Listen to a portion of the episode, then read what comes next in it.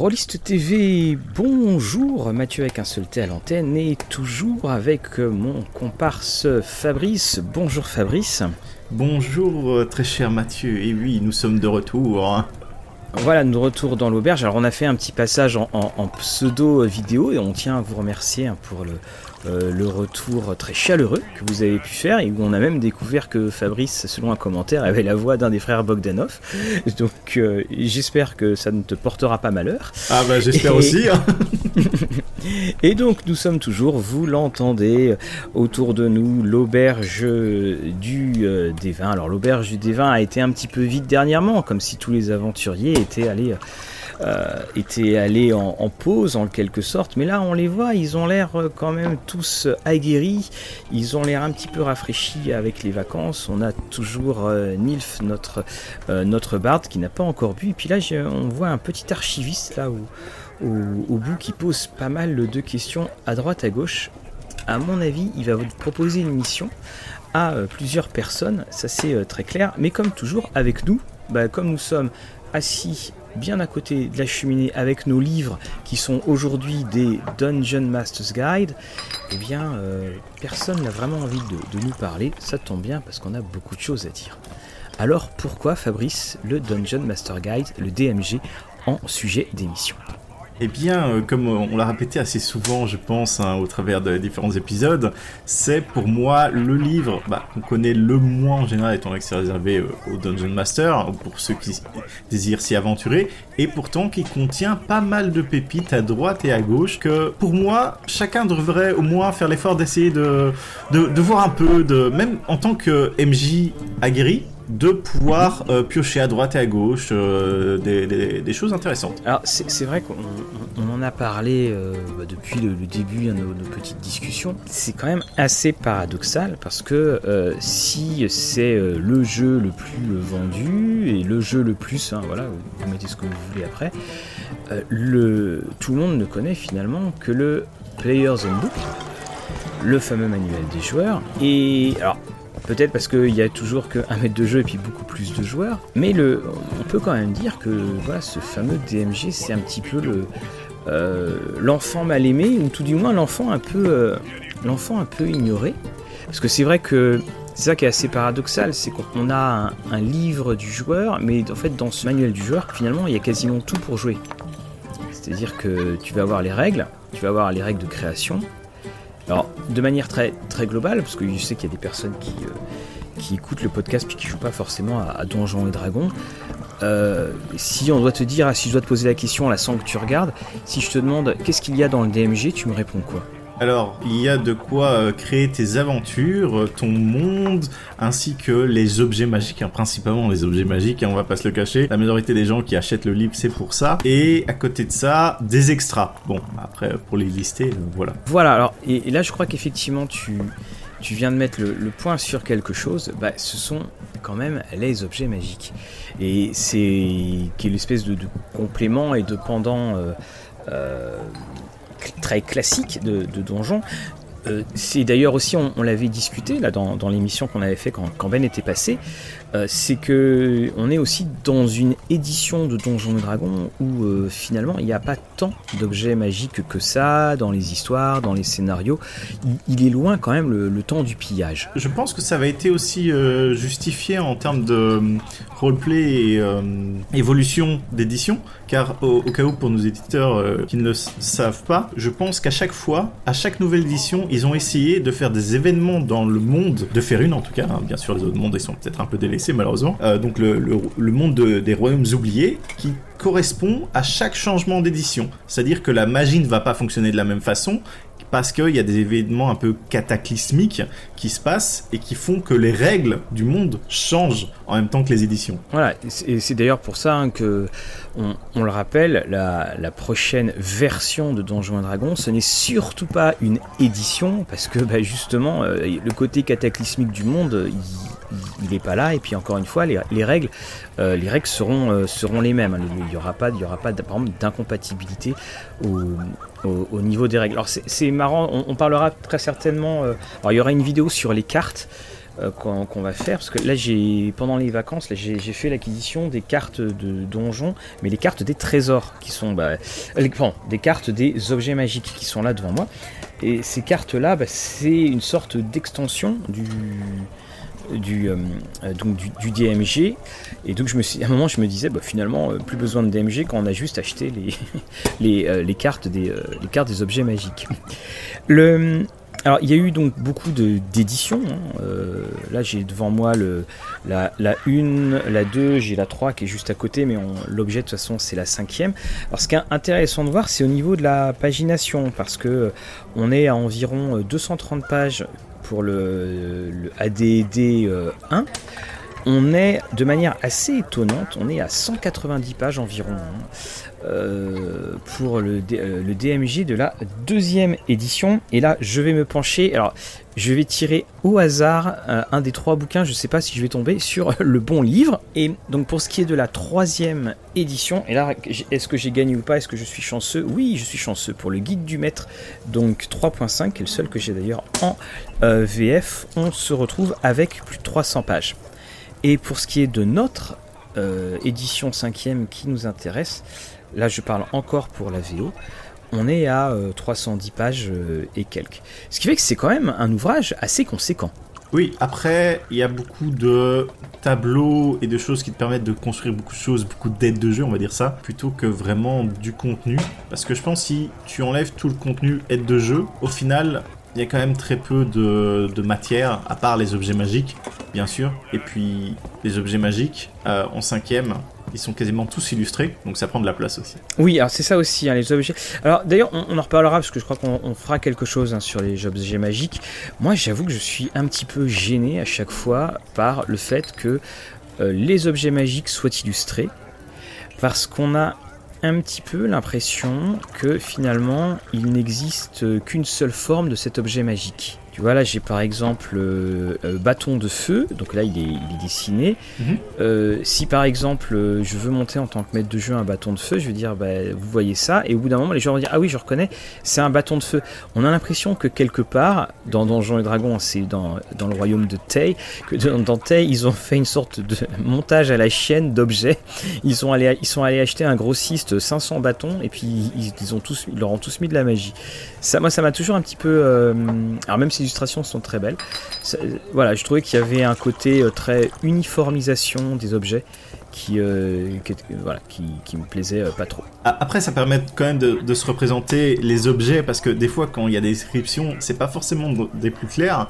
Et forcément, moi j'invite tout le monde à un peu customiser visuellement les objets, sachant que par exemple ton bâton de feu que tu as trouvé dans une ancienne ruine naine, bah il va peut-être avoir quelques runes naines, tandis que si ça va être elfique bah, ce sera des runes elfiques, etc., etc. De quand même pas faire en sorte que chaque objet soit exactement pareil, comme tu dis, produit à la chaîne, hein, avec le même plan, et qui ait quand même quelques spécificités, euh, quelques changements entre les objets, mais qui puisse être quand même reconnaissable euh, forcément euh, assez vite d'un coup d'œil. Est-ce que tu peux me citer au moins un objet qui n'est pas dessiné dans le DMG je pense que de base, ça doit être les objets plus 1, genre les, les, les sourds. Ouais. Parce que c'est. Alors, en fait, il y en a un autre.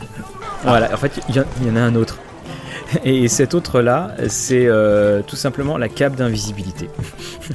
Et je ne sais pas si, tu, si vous avez vu sur notre Twitter, euh, j'ai mis en photo euh, la carte de la carte de la cape d'invisibilité. Bah en fait, il n'y a rien. Et j'ai trouvé ça très très drôle. Finalement, les médias. Bon, bon, on va rien mettre. Hein. De toute façon, c'est invisible. Alors que finalement, on aurait pu se poser la question qu'un anneau d'invisibilité, on aurait pu aussi retirer. on aurait pu ne pas le faire figurer. Mais oui, ce sont, oui, tu as tout à fait raison. Il y a le, tout ce qui est en plus 1, euh, ce sont des objets euh, voilà, qui vont euh, pouvoir. voilà, qui, sont multipliés. Je crois, que le maximum, hein, c'est plus 3, comme au, niveau des, armes. Ce qui est finalement quelque chose d'assez modeste. Il faut le reconnaître, mais ça fait aussi partie de ce système de jeu, de ce système, du système hein, de la, cinquième édition. J'ai beau regarder, est-ce que toi tu, vois quelque chose qui soit à plus de plus 3, mais je crois que c'est plus 3 hein, le maximum pour une arme. Oui, pour plus 3, peut-être quelque chose dans, dans, les artefacts qui serait peut-être à plus 4, mais dans, dans le DMG de base, je ne pense pas qu'ils l'ont mis, mais peut-être dans les suppléments d'aventure, quelque chose comme ça doit y avoir. Ah oui, peut-être quelque chose à plus 4. Ouais, tout à fait. Parce qu'en fait, moi, je, parle vraiment de, ces fameuses armes euh, tu trouves dans le tas, bah, une, épée plus 3, euh, voilà, une épée plus 3 euh, quand tu jouais à, aux, anciennes règles de donjon. Bon, c'était ça commence, voilà, on, commençait à parler, quoi, ça devenait un peu sérieux. Là, c'est quasiment le, le, maximum. On, le voit bien d'ailleurs, même au niveau des boucliers sur, sur des plus 3. Euh, également. Donc finalement, c'est une épée qui ne vous donne que 15% de chance de plus pour, euh, pour toucher. Et quand on, quand on regarde, enfin, quand, quand parfois on met en, pourcentage, on fait Ah oui, 15% finalement, c'est pas, c'est pas si énorme bah, euh, que cela. C'est peu, mais c'est beaucoup parce que quand tu regardes les maths de la cinquième, bon, on, en, on en, reparlera certainement plus approfondi dans les objets magiques, mais ces bonus sont quand même ciblés en fonction des armures classes qui n'augmentent pas beaucoup et donc tu te retrouves au final d'une progression de 1 plus 1 à 1 plus 2. Mhm. C'est quand même beaucoup en termes de mécanique de jeu dans, dans la cinquième. Parce que, oui, tout à fait. Euh, je pense que ça partait sur euh, des plus 5, des plus 10 peut-être même dans les autres éditions. Euh. C'est ça, on est, on, en rigolait parfois avec Pathfinder, c'était des bonus plus 125. Bon, voilà, c'était à peu près là, c'était la, c'était la même chose. alors le, le, DMG en fait, il est de cette cinquième édition, il est divisé en trois parties qui reprend, on va dire, globalement euh, des variations des, trois des, éditions euh, précédentes.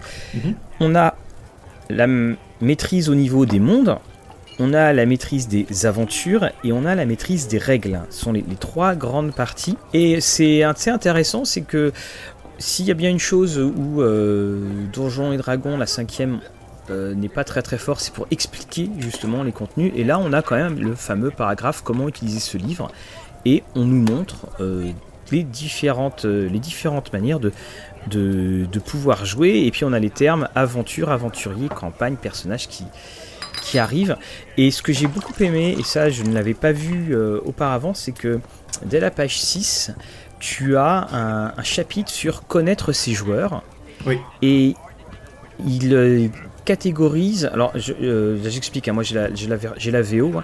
il catégorise en six parties les, joueurs. Tu auras le, joueur qui aime être le narrateur, tu es le joueur qui aime euh, résoudre des problèmes, l'optimisateur, le combattant, celui qui est euh, la, force d'action, c'est-à-dire lui il va toujours aller, euh, il, veut que il veut faire démarrer les choses.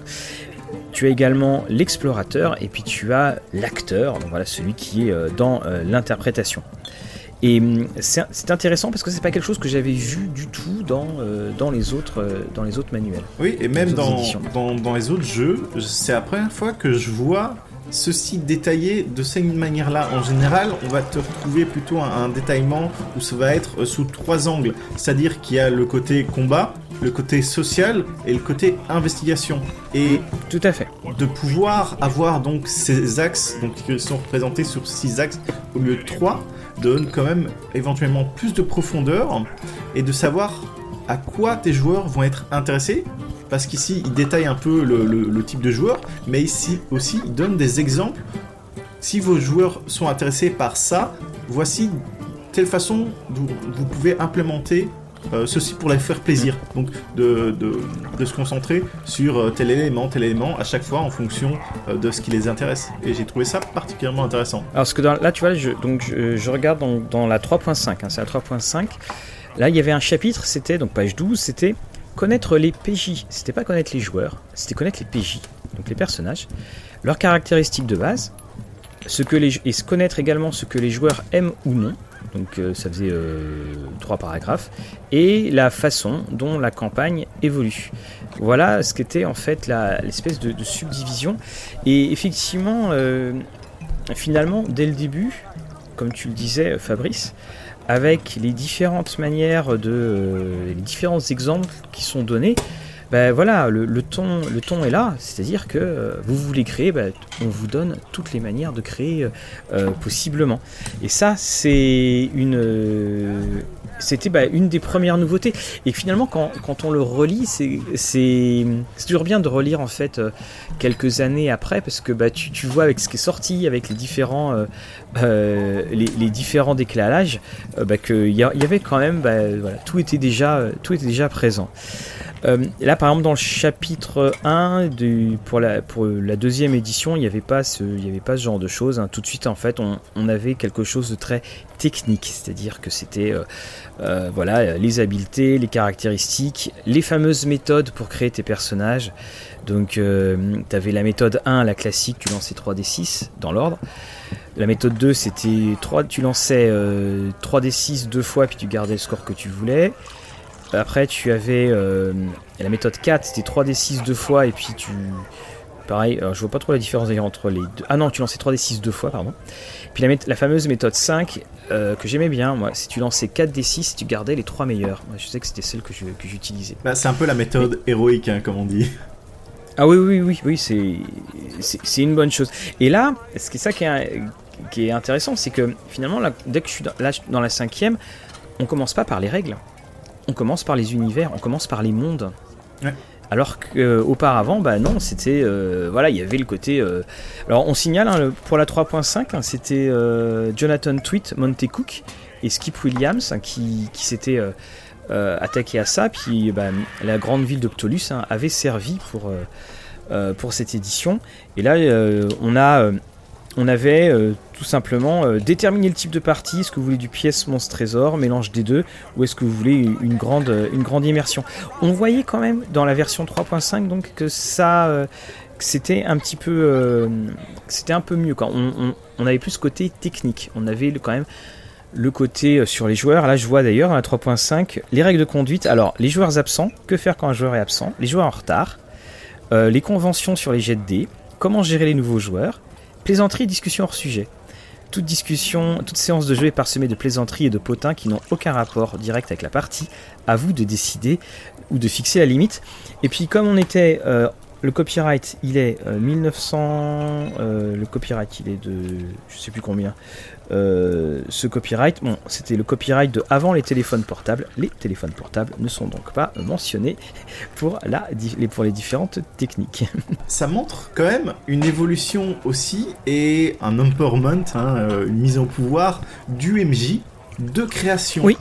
Parce que tu n'es plus l'arbiteur ou, ou l'arbitre, le référé, euh, je sais plus quel terme ils utilisaient exactement, mais tu deviens créateur, vraiment le dungeon master, cette personne qui va, bah, en cinquième, on a beaucoup beaucoup de gens qui créent leur propre monde parce que ils ne veulent pas jouer dans Ferune et qu'il y a quand même mm -hmm. au tout début, en tout cas très peu d'univers qui étaient proposés. Maintenant, ça a étoffé et il y a tellement euh, de settings compatibles cinquième hein, qui, sont, qui sort de tous les côtés.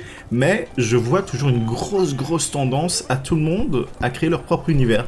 Et je pense que ça vient aussi du fait de cette présentation du Dungeon Master, c'est qu'on propose de créer un univers avant de t'inculquer comment oui. régir une partie que. Et, et, et là, c'est une vraie rupture. Alors, je n'ai pas, je n'ai pas le, la, la, quatrième édition, mais là, je, je, je reprends la 3.5. Chapitre 2, c'était les règles. Chapitre 3, les aventures avec le fameux la motivation pour les aventures, bah, les points d'expérience, pourquoi? Euh, Chapitre 4, les PNJ. Chapitre 5, les campagnes. Tu vois, il fallait 129 pages. Et puis après, euh, chapitre 6, là, alors un peu étrange, c'est les personnages. Donc euh, là, on avait, avais la déclinaison de tous les personnages. Et bien entendu, le chapitre 7, c'était les, euh, sur 80, sur 70 pages, les objets magiques. Alors oui, moi tu le disais, moi de toute façon j'aime beaucoup le titre du chapitre 1 de la cinquième, c'est Votre monde, A World of Your Own. Et on, on te donne tout pour créer ton propre monde, effectivement, et on, te pose les bases. Est-ce que ton, monde est ancien? Est-ce qu'il est nouveau? Est-ce qu'il est connu? Est-ce qu'il y a des monstres? Est-ce qu'il y a de la, magie euh, partout? Et puis juste après, hop, on te case les, euh, panthéons. Avec bon, les, différents panthéons qu'on peut créer, avec aussi les différents systèmes religieux. Et monothéisme, animisme, et puis toutes les formes humanoïdes et les dieux. Et c'est vrai que moi, quand, j'ai relu, j'ai fait, effectivement, voilà, tout, tout est donné parce que si, tu veux créer et, bah, tout se base sur l'évasion. Voilà, c'est pas, de savoir si tu peux rajouter un, bonus à un des 20, c'est sur l'évasion. Toi, qu'est-ce qui t'avait marqué au, début, justement, dans, l'entame ce, de ce DMG Au tout début, un peu le, les différentes façons qu'ils avaient euh, de vraiment décortiquer chaque aspect de création du monde, et notamment dans les royaumes, d'avoir toujours euh, des, différents euh, types de royaumes qu'on proposait, ou même par exemple ici tu disais bah, pour la religion, d'avoir différents types de panthéons, de, de religions, etc. C'est que tu as à chaque fois le sujet et beaucoup d'exemples qui sont donnés et avec des petits paragraphes qui suffisent au final à te faire une idée de ce que c'est même si tu n'as pas forcément euh, la notion ou le terme en, tête ou de vocabulaire. Par exemple, je prends euh, sur euh, le fait être que tu as une mage, oligarchie, quelque chose comme ça. je reviens plus sur le terme, mais où c'est les mages qui vont diriger le royaume. Voilà, et et ça, c'est. Tu vois, ce que tu me disais, ça me fait aussi penser à une chose c'est que ça prouve aussi qu'on s'éloigne des donjons. C'est que quand tu prends la version 1, la version, encore la version 2 de, AD et D, le, côté c'était bon. S'il y avait un truc que tu prenais pas, c'était ta crème contre les coups de soleil, parce que tu savais très bien que tu n'allais pas voir la lumière du jour et que tu allais euh, t'enfoncer euh, dans cette chose qui est très improbable, un univers où euh, finalement il y a plein de temples abandonnés. Et là, dès le début, quand tu vois, euh, bon, vous allez parler de votre monde, et puis euh, c'est, euh, alors quels sont les dieux dans votre monde? Quels sont les, on, voit quand même dans un sens un peu grand format, quoi. On est en 4K, quoi. On n'est plus dans le côté à la projet Blair Witch où finalement on va être dans un univers très étriqué. Quand je dis étriqué, c'est l'univers de l'univers de l'évolution de ta partie, c'est-à-dire que bah, c'est qu'est-ce qu'il y a derrière la porte? et ce côté pièce monstre trésor disparaît, je trouve, quand on regarde, parce que là tu vois, je tombe dessus, tu vois, il te parle, il te parle de l'atmosphère de ton monde, du gouvernement de ton monde, et là tu as toute la liste. Alors ça reprend d'ailleurs un, un, supplément euh, qui, euh, qui, était très très bien fait, qui était un supplément. Alors le nom m'échappe évidemment, je l'avais mis de côté, je sais plus où il est, et euh, j'avais noté le nom, je sais plus où j'ai mis le post-it, mais on, le remettra. Il y avait eu un supplément pour la deuxième édition qui était, c'était du world building, on, et t'avais en déclinaison absolument tout ce qui est mentionné dans le DMG. Tu avais même d'ailleurs des, hexagones qui t'étaient donnés pour que tu puisses créer ton, enfin dessiner ton, dessiner ton monde. Oui, d'ailleurs, c'est quelque chose, euh, les hexagones, euh, qui était beaucoup plus présent dans les anciennes éditions, un peu moins maintenant, mais c'est quelque chose d'assez intéressant quand tu veux créer ton monde, de commencer par la map, parfois, et justement de faire Ah, à tel endroit, il y a tel royaume, ah, à tel endroit, il y a ci, il y a ça. Tu vois là, tu prends dans le 3.5, c'est écrit le jeu Donjons Dragon préconise l'utilisation de figurines et les règles sont d'ailleurs écrites dans ce sens. Alors donc ça ne veut pas dire qu'il préconise, c'est qu'il faut en avoir. Et on, en avait parlé la, dernière fois. La cinquième édition, elle, euh, l'histoire des figurines, c'est un petit encadré en disant euh, utilisez le théâtre de l'esprit, si vous voulez, vous pouvez utiliser des figurines. Alors ça c'était le vœu, le pieux parce qu'effectivement ils sont quand même un petit peu revenus euh, dessus et, on, l'avait dit. Les, le, jeu étant très technique mhm. sur beaucoup d'aspects, tous les joueurs seront absolument d'accord pour ne pas utiliser de figurines, sauf quand à un moment le maître de jeu dira ok cône de glace, cône de froid ou boule de feu, et euh, là les joueurs vont dire ah non mais moi j'étais pas là, non mais moi j'étais pas là. Et effectivement les, figurines servent quand même beaucoup bon, pour se positionner bien entendu, mais servent quand même beaucoup pour, euh, en tant qu'arbitre de paix, pour savoir euh, où, sont, où sont vraiment les choses. Alors d'ailleurs aussi, donc même si on a un jeu qui se veut euh, très euh, générique dans son univers, pour ce qui est donc de Donjons et Dragons, on a les organisations et les factions et les différentes organisations et on, nous parle par exemple des Entarim, euh, on nous parle de l'enclave d'Emeraude et on nous parle alors c'est les harpistes Harper je sais je sais jamais en, en VF et puis tu as la, la renommée et puis donc là, la magie euh, également dans, le monde, les restrictions sur la magie, les écoles de magie. Et puis, tu en as une, page 24, c'est euh, faire, revenir, euh, faire, revenir les morts. Voilà. Et donc c'est on, on, apprend bah, si oui ou non on veut le faire en quelque sorte. Hein. on a le on, apprend aussi on apprend quelque chose sur les, cycles de les, les cercles de téléportation. Donc euh, moi j'aime beaucoup hein. une, âme qui connaît le nom, l'alignement et la, le dieu que, que priait le personnage qui tente de revenir. C'est justement ça lors de l'épisode sur les alignements que je te parlais, de, de ce fait-là, que tu saches quand on veut te, te résurrecter, de, de, savoir qui est derrière ce sort. Ouais, ouais, c'est. Euh... C'est caché. par hein. exemple. Pourtant, euh, ça peut être utile. c'est intéressant, tu vois. Là, encore une fois, moi, là, tu vois, je, je le découvre, euh, bah, je le découvre, hein, tout simplement. Bon, même si euh, moi, c'est une des règles hein, qui me. pour ce qui est de la, mort dans Donjon, c'est voilà, le côté de la, résurrection. C'est. Ça sera l'occasion d'ailleurs d'en faire de, faire une émission là-dessus, sur la, mort dans Donjons et Dragons. Parce que on, voit quand même qu'on a euh, alors je crois que c'est dans la version 2 à des, deux qu'il y a eu un moment où on a dit bon si vous perdez 50 points de vie euh, faut quand même en un coup vous allez peut-être faire un jet parce que vous êtes mourir en, un coup. Mais le fait à chaque fois que tu puisses euh, revenir potentiellement d'entre les morts bon ça, ça limite des choses. Puis ça, ça retire un peu de pression dramatique quand même bon après il faut trouver les bonnes personnes au bon moment hein. Après, on verra peut-être dans le deuxième épisode parce que je pense qu'on fera deux épisodes au final sur le sujet du, DMG.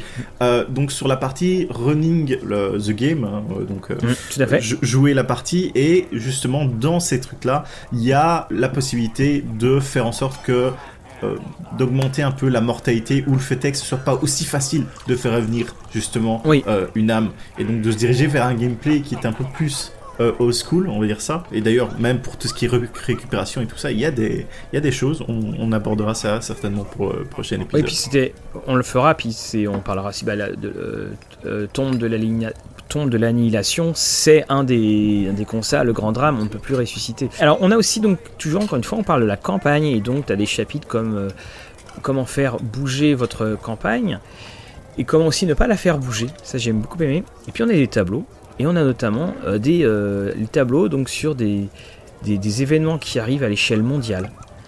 Euh, ça peut être par exemple la montée ou, la chute d'un dirigeant. Ça peut être également des événements cataclysmiques. Alors là, il y a, tout ce que tu veux. Hein. Tu lances un des 10. si tu fais 10, c'est le jugement divin. tu as aussi des, des invasions de différentes forces. Et puis tu as aussi une extinction ou des nouvelles organisations qui arrivent. Et, et ça, c'est. Euh, en fait, moi, ce que j'aime, c'est que quand, je lis ça, j'ai envie d'écrire des choses. Exactement. Et, surtout, c'est là où je me dis quand même que euh, on, va pas se mentir, on attend encore la grande campagne de Donjons et Dragons 5 édition. Hein. Là, là, tu sais, là, par exemple, c'est la campagne impériale de la 5 édition. On l'attend toujours. Et quand je lis les, scénarios, les campagnes que je ne trouve pas euh, forcément, euh, enfin elles sont, elles sont amenées de manière très carrée. Hein, si tu veux, il n'y a mhm. pas un truc qui dépasse, mais le problème c'est que ça, parfois, ça amène assez peu d'âme, et puis également, euh, parfois, c'est mauvais. C'est même assez régulièrement mauvais, notamment dans tout ce qui sera motivation et tout ça. Il y a des moments où je me dis, mais pourquoi est-ce que les, les créateurs de scénarios lisent le DMG Parce qu'il y a quand même de quoi faire de grandes choses. Hein il y a quand même de quoi faire de grandes choses. Là, quand tu lis ça, tu as, as envie de jouer niveau 20. Tu as envie de jouer niveau 20 pour, euh, pour gérer tout ça. Ah, tout à fait. Hein. Euh, euh, genre quand tu vois Cataclysme Disaster donc comme une des possibilités de campagne, bah oui, je me vois à un fin du monde, etc. et qu'est-ce que tes aventuriers peuvent faire? Et forcément, bon, s'ils sont au level et tout ça, ça va être tout de suite une autre aventure que, que bas level. Mais voilà, en, lisant ça et en même en roulant sur des tableaux, ça, te, donne des idées euh, monstrueuses de, pouvoir créer tes, propres aventures. Et c'est des choses que moi, en tant que maître du jeu, j'aurais peut-être y pensé, mais de l'avoir noir sur blanc, ça te met vraiment devant de l'inspiration, tout simplement de, dire ah voilà c'est comme ça que ma campagne va aller. Et puis tu, vas y penser tu vas rajouter ci tu vas rajouter ça. C'est intéressant parce qu'en plus quand ils parlent ils disent par exemple euh, imaginez la partie de votre campagne où euh, le monde est attaqué. Euh, en fonction de cela quelles seraient les réactions. En revanche il n'y a pas de euh, s'il y, a des questions, par exemple, y a-t-il un traître, est-ce qu'il y a ça? Donc ça, nous donne des pistes, mais c'est pas, il a pas de, on a des pistes, mais on n'a pas forcément des conseils. L'air de dire, euh, par exemple, dire, n'hésitez pas, euh, voilà, faut que tout soit par terre à la fin de l'histoire, c'est pas un problème, votre monde s'en remettra. Enfin voilà, on n'a pas ça. On a également donc le passage du temps avec les différentes fêtes, les différents jours. Et puis on a également le chapitre sur comment terminer sa campagne. Et euh, donc, euh, ils, le disent bien, vous n'avez pas besoin de finir votre campagne au niveau 20, et, et, ça nous arrange. Et, juste après, bah, ils redécrivent les, niveaux de campagne. Et donc là aussi, c'est assez intéressant. C'est que, donc alors, à parler, il parle donc du, style de jeu, donc euh, surtout le style de jeu. Oui. Voilà, le, hack and slash, hein, donc tailler tout le monde en pièces. On a le côté euh, la narration immersive, puis il propose après quelque chose qui soit entre les deux. On remarquera d'ailleurs que c'est peut-être le, c'est là, le fameux entre les deux, c'est là où il pose le, plus de questions pour, euh, pour pouvoir t'aiguiller.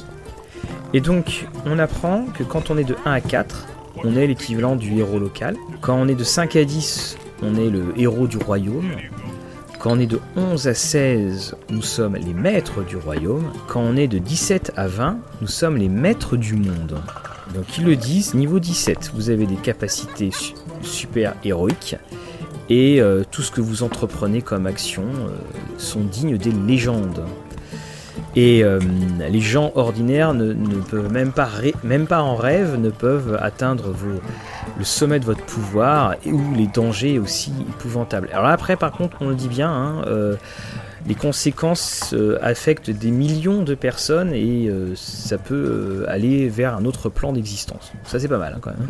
Oui, c'est ça. Il y, a, quand même une, distinction en, fonction des, levels et de quoi s'attendre aussi en termes d'aventure. Parce que tu, tu vas pas faire exactement les mêmes aventures boostées euh, à petit level euh, qu'à haut level. Oui, et après, alors là, moi, c'est peut-être une des choses, et c'est là où je me suis dit, franchement, il faudrait quand même que je le lise. J'étais très content de faire l'émission pour le lire. C'est qu'il y a eu, il y a à la fin, il y a un, petit chapitre, hein, toujours dans, dans, ce chapitre 1, il te parle des différents styles de fantasy. Mhm. Héroïque, sword and sorcery, épique ou mythique.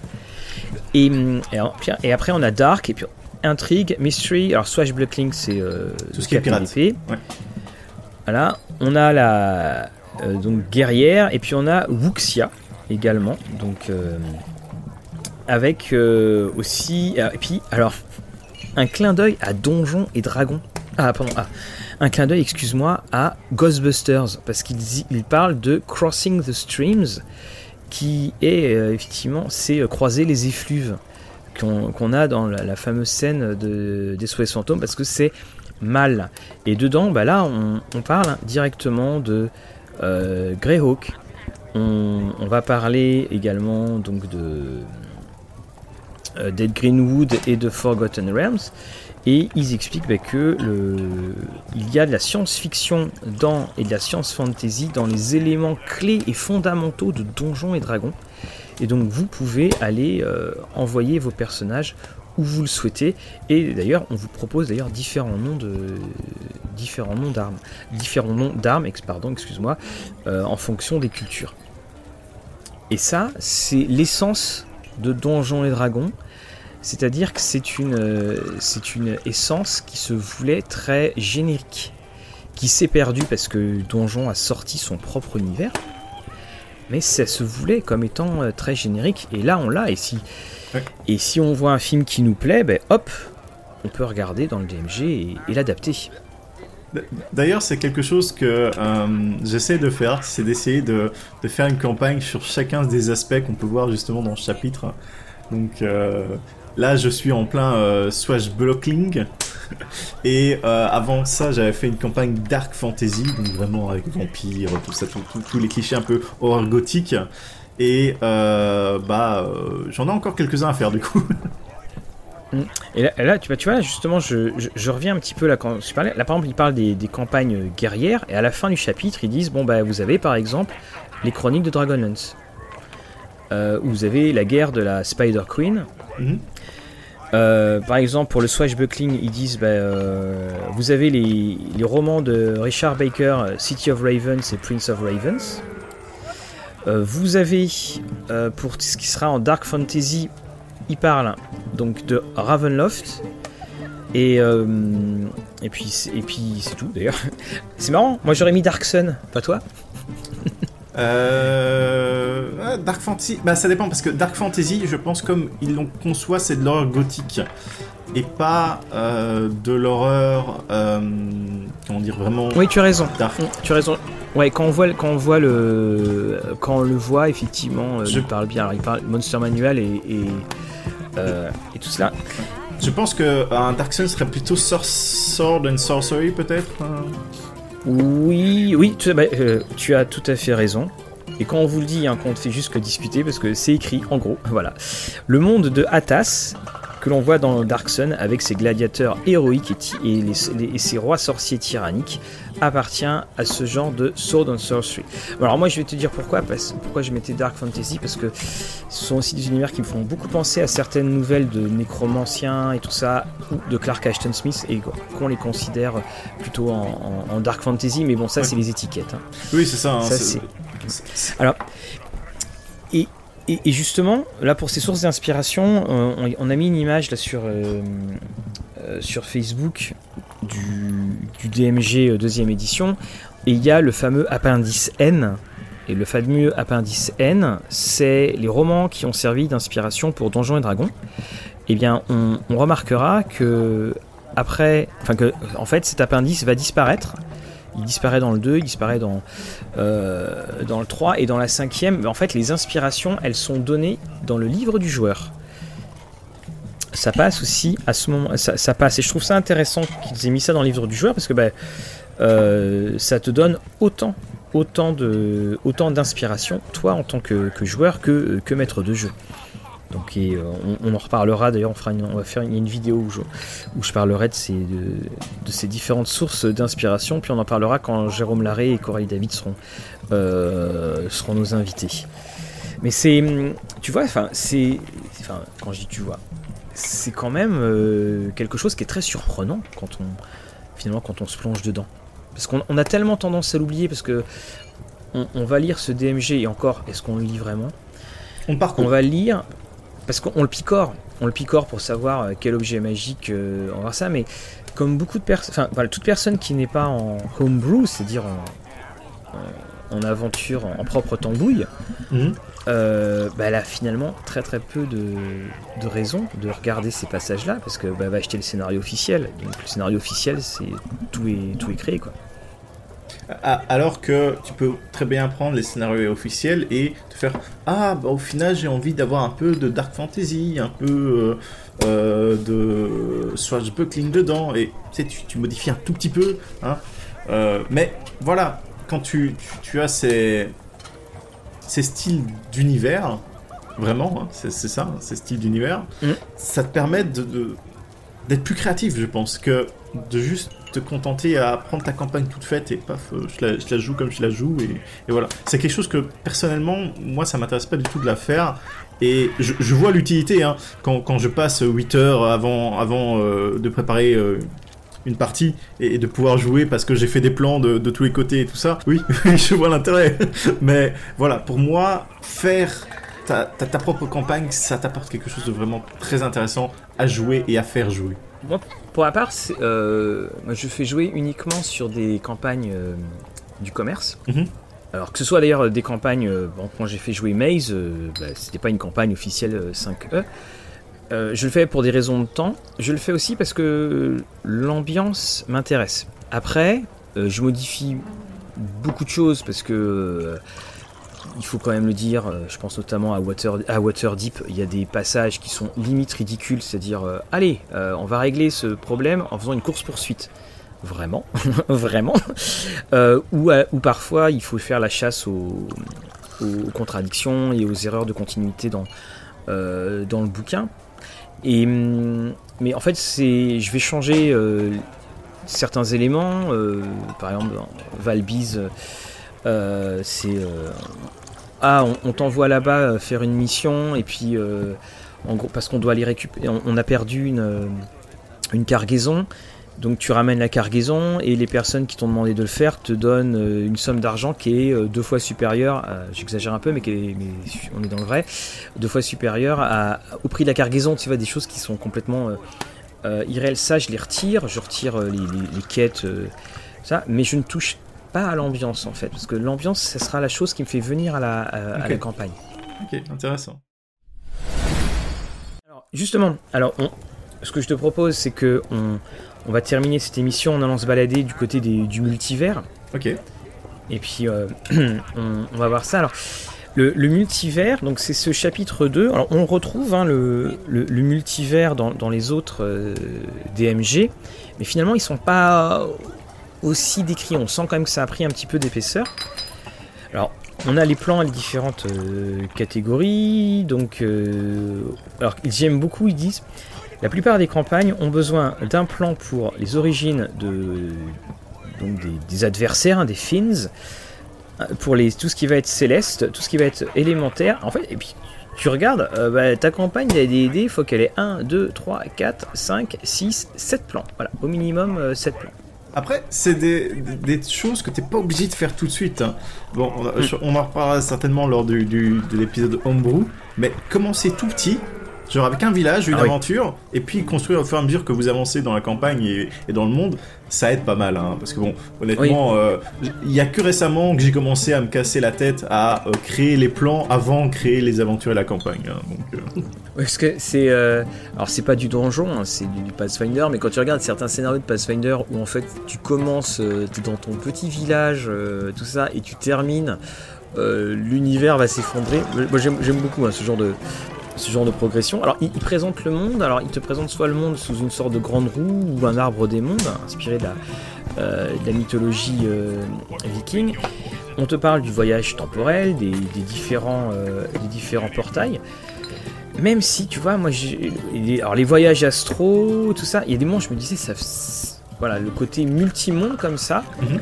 c'est c'est très exigeant. C'est très, très exigeant pour, euh, pour le maître de jeu. Donc, effectivement, il faut pas commencer au, début.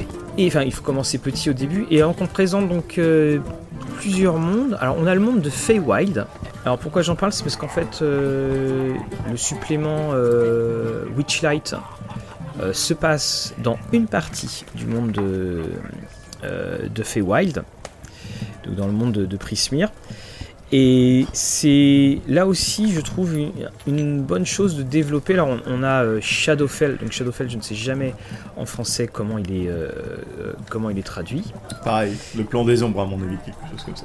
Ouais. Et puis euh, on a également donc euh, tout ce qui seront les, les plans intérieurs avec les terres, l'air, le feu, Perrier et compagnie. Et puis on a une jolie carte, page 67 avec tout, tout qui se mélange hein, avec les, les fameux plans, les plans élémentaires. Toi tu les utilises souvent ou pas? Alors, euh, seulement à partir d'un certain level, euh, pour tout dire, Mhm. c'est-à-dire que quand mes joueurs ont accès au sort de euh, traverser les plans et tout ça, je, je pense qu'il y a peut-être qu'une seule fois où j'ai mis un portail magique qui ouvrait une connexion sur les, les neuf enfers. Mais voilà, avant ça, je pense que c'est c'est trop de préoccupé de, de mettre des, des- des plans et des portails partout, parce que ça demande de, quand même de préparer, hein, comme tu disais, euh, ces Ah plans-là. hein forcément. Et avant cela, avant qu'ils arrivent à un level où ils peuvent se téléporter un peu euh, n'importe où, bah j'ai pas envie de, de forcément tout devoir préparer, euh, qui me disent euh, en, en plein milieu de l'aventure, ah bah euh, cette fois-ci on va à la cité de, de Brest, donc la, la cité dans, dans, dans le plan du feu, et voilà, en plein milieu de la partie, parce qu'ils veulent faire des courses. Ok. Voilà, Et- faut, faut être prêt. Alors, Mais c'est effectivement, bah, en tout cas, si, on veut, si tu veux déstabiliser tes joueurs, je trouve que c'est euh, euh, c'est vraiment super parce que euh, notamment, ils il proposent donc différents, euh, différents endroits et à chaque fois, ils proposent des règles optionnelles donc, dans- et sur savoir ce qui va changer dans ces fameux plans, les, les plans, les plans extérieurs. Ce que j'aime aussi, c'est que euh, on a, par exemple, tu as Ed Greenwood qui, euh, donc le créateur de euh, des Royaumes oubliés, là qui avait écrit euh, Elminster en enfer et qui parle. En fait, on, a extrait, euh, donc ça va être son roman. On a extrait du copier, on a fait un copier-coller en, introduction. Là aussi, ça m'avait échappé quand je l'avais lu la, la, la première fois. Et on retrouve en revanche donc les alignements des différents, dont on a déjà parlé, les alignements des, des différents plans.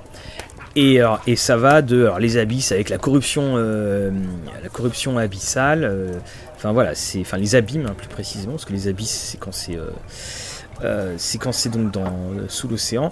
Euh, on a Acheron, Arcadia et on a en fait on, a- en a un paquet et on a effectivement euh, bah, là une sorte de de, de- comment dire, de, fusion, parce que à la fin, c'est le, tout dernier, la toute dernière colonne.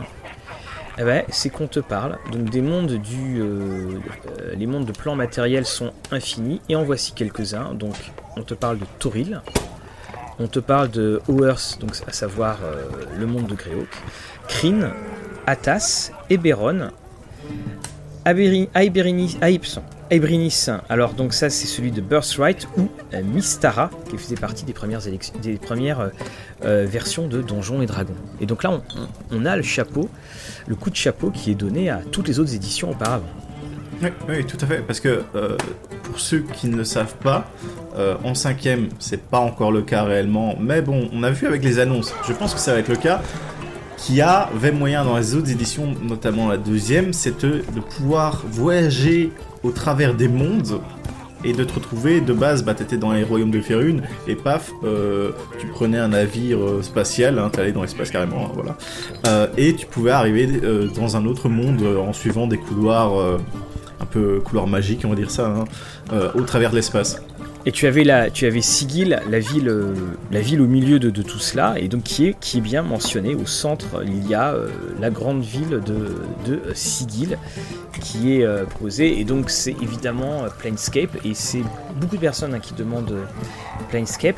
Et j'avoue que de plus en plus... Enfin, c'est on, le sait... Wizard a, a, bien dit qu'il voulait pas enfermer les joueurs dans un univers en particulier, que chacun devait créer son propre monde, sa propre continuité. Bah, finalement, si tu veux le faire, tu prends Planescape, parce que Planescape, tu peux tout faire. Et on verra ce, que, ce qui va sortir. Hein. Il n'y a pas eu de nouvelles annonces hein, sur les, prochains suppléments, mais on, verra ce qui, va en, ce qui va en sortir. Pour moi, de toute façon, c'est toujours Dragonlance qui tient la corde. Mais bon, on ne sait jamais. Bon bah, je sais pas si t'as vu, mais là il y en a trois qui viennent de rentrer. Ça m'a l'air des gladiateurs bien bronzés. Ça sent quand même ceux qui viennent de Atas. Et mhm. si notre auberge du D20 était finalement une auberge dans Sigil et que tout le monde venait, entrait, sortait comme dans une auberge. Donc euh, moi je sais pas, ils ont l'air assez costauds, ils regardent notre table. On va partir discrètement, ils ont pas hein. l'air de nous connaître. On va faire de la place. Voilà, on va faire de la place.